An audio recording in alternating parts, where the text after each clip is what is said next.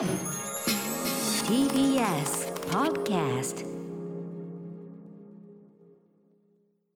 時刻は6時30分になりました。12月16日木曜日 TBS ラジオキーステーションにお送りしているアフターシックスジャンクションパーソナリティの私ライムスター歌丸そして木曜パートナー TBS アナウンサーのうないりさです。さあここからはカルチチャー界の気になる人物動きを紹介するカルチャートークのコーナーです。今夜のゲストは白水さんです。よろしくお願いします、あ、よろしくお願いいたします。はい格ゲー諜報員白水さんです。お久しぶりでございます。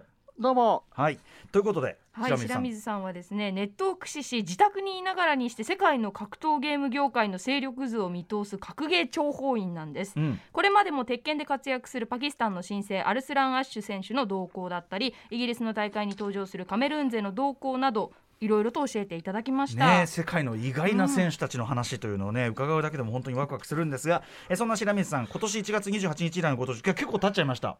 ねお元気ですか？はい、あの相変わらずバリバリいろいろと調べさせていただいてます、バリバリと調べている。はい、ということで前回はねあのマダガスカル島に存在する格闘ゲームコミュニティご紹介いただきました。そう。すごい面白水さんでしか掘れれない情報なんだよね。はいということで今夜は白水さんどんなお話をしてくださるんでしょうか？はい、えーこの年末に開催される最も注目すべき対戦ゲームのイベントについてお話しいたします。はい。あの珍しく国内の話ということですねこれね。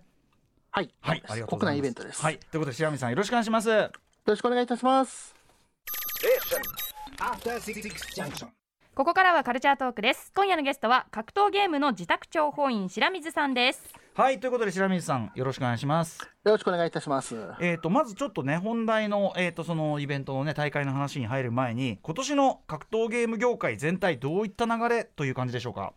そうですね、やはりコロナ禍により、オンラインの交流により一層、まあ、焦点が当たったんじゃないかなと思っております。うんうんねねオンライン大会とか、オンラインでのユーザーや、まあ、プレイヤー同士の交流は盛んになったんじゃないかなと思います。うんうんうんはいね、でも、まあ、もちろんそのゲームだからオンラインでできる強みというのはもちろんありますもんね、でも同時にねやっぱりあの対戦ものとかはい同じ場にいてわーっと、まあ、スポーツの大会と同じでその熱気が本当は懐かしいところでありますよね。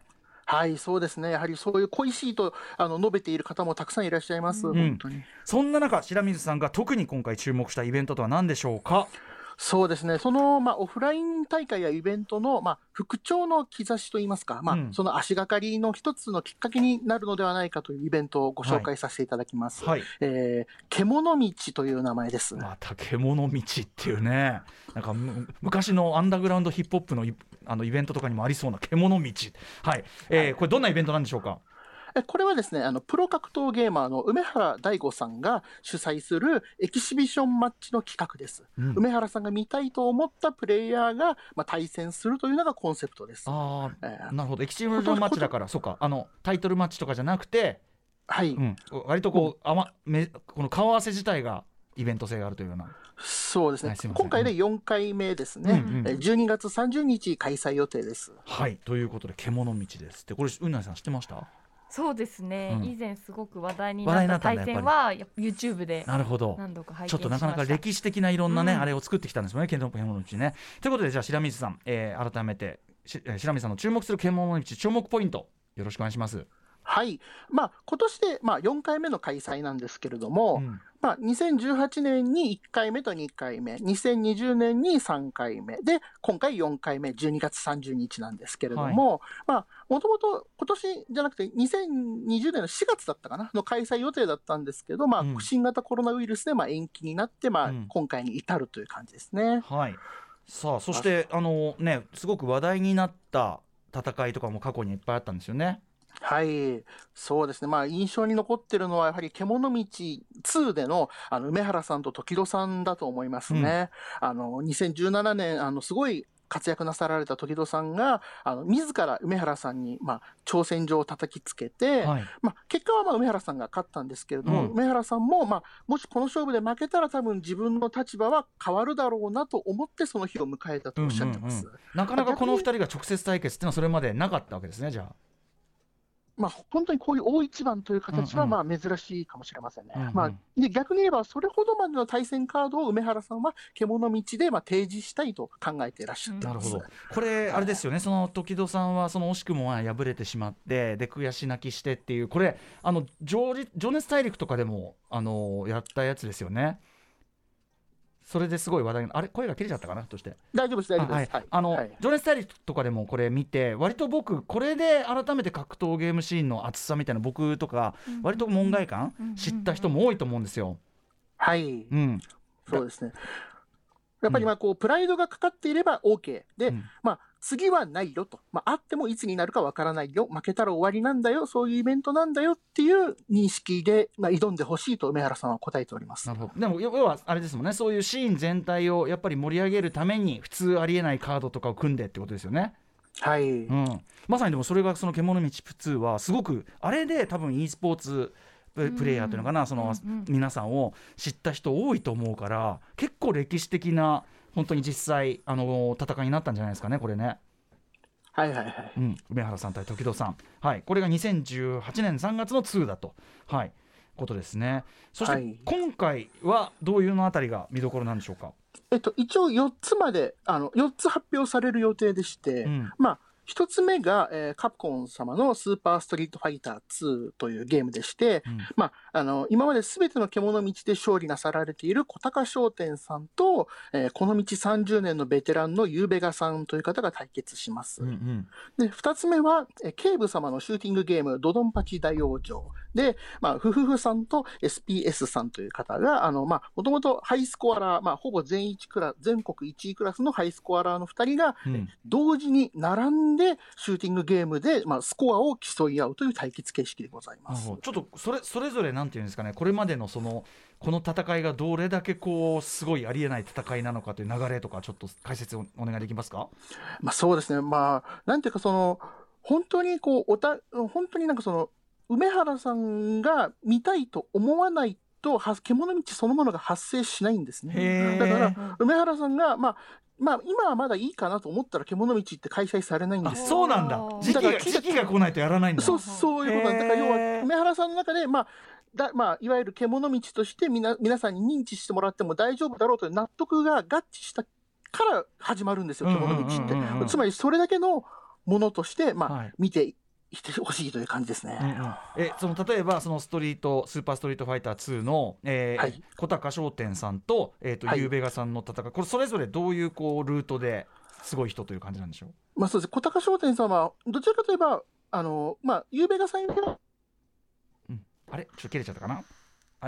もしもし？音声が。ああ。ちょっと一瞬ね音声が切れちゃいました、ごめんなさい。あもしもし小高商店さん。もしもしはいはい、小高商店さんはもう本当にあの獣道で3回勝利なさられておりまして、うんうん。もう梅原さんも、もう自分は小高さんに、まあ、勝てそうだよって言ってる人をもう当てるしかないというぐらいの強さを発揮しております。もう3連覇で、要するに絶対王者でもうこのまんま、はこのまんまもうねあの別格扱いかみたいなぐらいの人なんですね小高商店さん、はいはい。うん。で、ゆうべがさんはもうこの道30年、えーずっとただひたすらに、まあ、今でも現役、生涯現役を貫いてらっしゃるプレイヤーの方でして、うんうんうんもう、もう、もう、ゆうべがさんは、まあ、彼をもう、止めるべきだと。もう、仇を、うん今までたやられた人たちの仇を取るべきだと答えております。うんうん、これ、あのーその2人っていうのはだから今までお二人ずっと同じシーンでやってきてなかなか対決する機会っていうのはなかったんですか？え、いや、でも、いや、普通に対戦はしてると思うんですよね。ええただ、なんかこういう、まあ、獣道っていう場でうんうんやるとなると、どうなるんだろうって感じですよね。やっぱりそれだけこう注目度高いっていうかここでなんかはい私有が消しちゃうっていうか、エキシビジョンマッチだけどはい。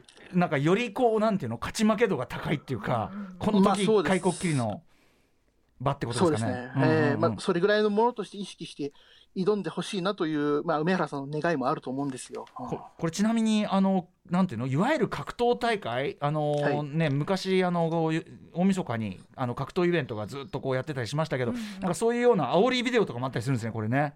ああ、そうです。あの、すでに梅原さんの YouTube チャンネルには、うんいわゆるそういう事前のプロモーションビデオはもう公開されております。はい。それによってやっぱりそれぞれの選手こうどういう流れで戦うかみたいなそういうのが見れるようになってるわけですね。そうです。はいとにかくじゃあそのこ圧倒的な強さを誇る小高商店さんをゆうべがさんが敗れるのかというところがまあ、そうですね。見どころってことか。はい、そうです。そしてもう一個これ珍しくシューティングゲームドドンパチ、はいもう要するにもうあのいわゆるめちゃくちゃ画面がもう玉だらけになっちゃうやつですよねもうね。そうですね。めちゃくちゃ難しいやつですよね。はい。ドドンパチ大往生はいはいはいはい。でこれをやる夫婦ふん？夫婦婦さんと SPS さんということで、はい。この対決どういう流れなんでしょう？あの、ま、なんか一応当初、なんかルールをなんか話、協議した結果、あの、先行後攻でうん。お互い、まあ順番にプレイしてしまうと、うん。あの、後攻が有利になってしまうので、はい。あの、同時に、本当に同時にプレイした方が、うん多分、よりお互い納得が出るだろうという梅原さんの提案で、はい。まあ、非常に珍しいんですけど、そういう、あの、並走対決なんですよ。そう並びでやるんだ。へー。そうそうそう。だから順番にプレイして、あ、僕が勝ったではないんですよ。確かにそのどっちがこの瞬間にやられたとかで瞬間ねもう一目瞭然で勝負もつきますしね。そこそそれ以上先行けばもう自分の勝ちは決まってるとか、うんうん。そのそうです見えちゃうからだから高校の人は。そうです。うんうん。リアルタイムで、あの、お互い、まあ、せ見てる人だけではなくて、うん。プレイヤー自身がお互い、あ、今は波、風が吹いてるなとか、そういうのが判断、多分それが求められるんじゃないかなという気はするんですよね。これはえっと観客もいるイベントなんですか？これは一応、会場はオフラインなんですけれども、観客に関してはちょっとわからないです。もしかしたらないかもしれないし、入場制限あるかもしれないし、ちょっとその辺はちょっとごめんなさい。あの、はい。なんともまだ言い切れないです。なまあでも基本じゃあみんなえっと他は配信で映像が見れるという感じなんですかね。はい、そうです、そうです。でもこれリアルタイムでその同時に並走してうん。ドドンパチとかやってシューティングでこうやってこうやって進んでいくわけじゃない？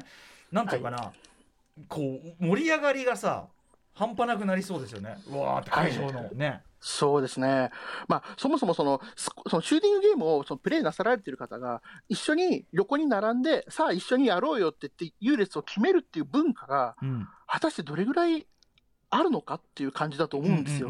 やっぱり基本的には、やっぱり己を突き詰めて、スコアを、まあ、更新するというのが、うんまあ、シューティングゲームの醍醐味の一つではありますから、まあ、それを、こういう、まあ、前代未聞の対戦形式という、まあ、異例の形ですよね、本当に。なるほどね。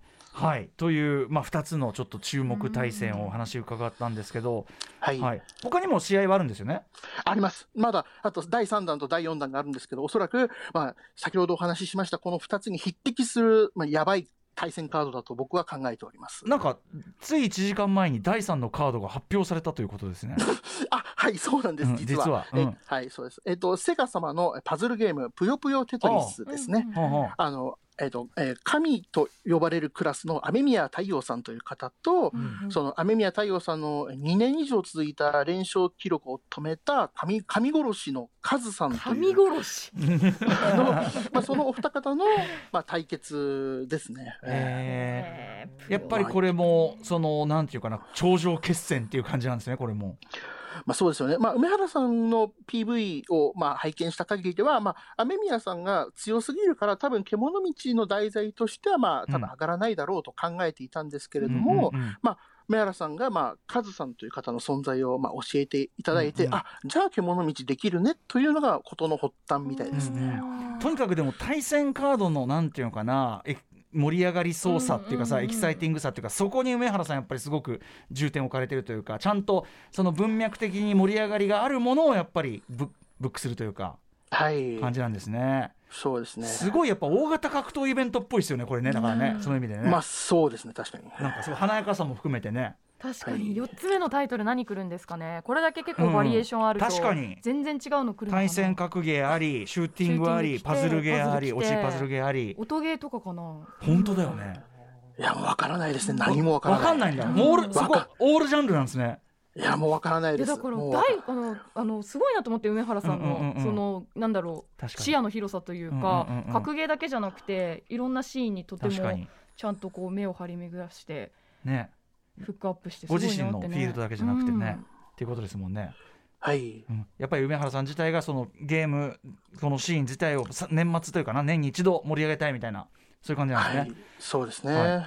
えーこれどこで見られるんでしょうか？獣道えっと、インターネットの、まあ、いわゆる放送を配信するサイトの、えー、ツイッチ、はいえっと、TWITCH、ツイッチというサイトの梅原さんの個人のチャンネルの、えー、第5ザ・ビーステレビで放送放送予定です。はいえー綴りが、えーローマ字の第5で、英語のザ、まあ、THE ですね。でさらに、獣のビーストに V をつけてビース TV。あの、うん。梅原さんの海外のニックネーム、ザ・ビーストと、まあ、テレビがくっついてるんです、なるほど。ね。あじゃあはい獣道もその梅原さんのニックネームから来てるんですねこれね。まあ、そういう、それだと思う。なるほどね。僕は思ってます。なるほどね。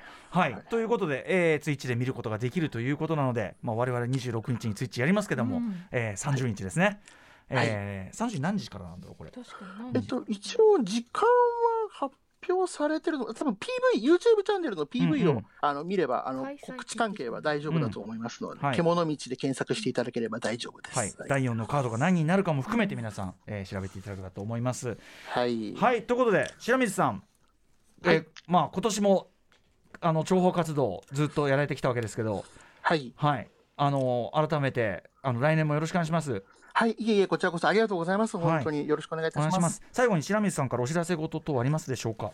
あ、ないです。でも、あの、ツイッターはやってます。あの、ので、まあでも、私のツイッターフォローすると、あの、リツイートがブワーっとくるので、あの、うんお気をつけください。シラミスという、シラシラミスという名前でやってますので。なるほど。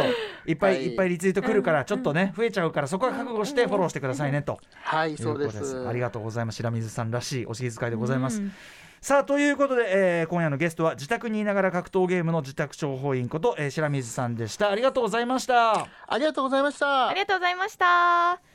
ちなみにですね、獣道12月30日の午前10時から配信開始のようなので、そのあたりを詳しくは YouTube などで確認してください。はいということで、明日のこの時間は歌丸さんによる週刊映画辞表ムービーウォッチメンです。はい、えー、ショーン・オブ・ザ・レッド、ホット・ファズ・ベイビー・ドライバー、えーなどなどでおなじみ、エドガー・ライト監督最新作、ラストナイト・イン・奏法、私、エドガー・ライト、今までガチャ当たったことないので、実は初めてなんですが、えー扱いたいと思います。After Six Junction.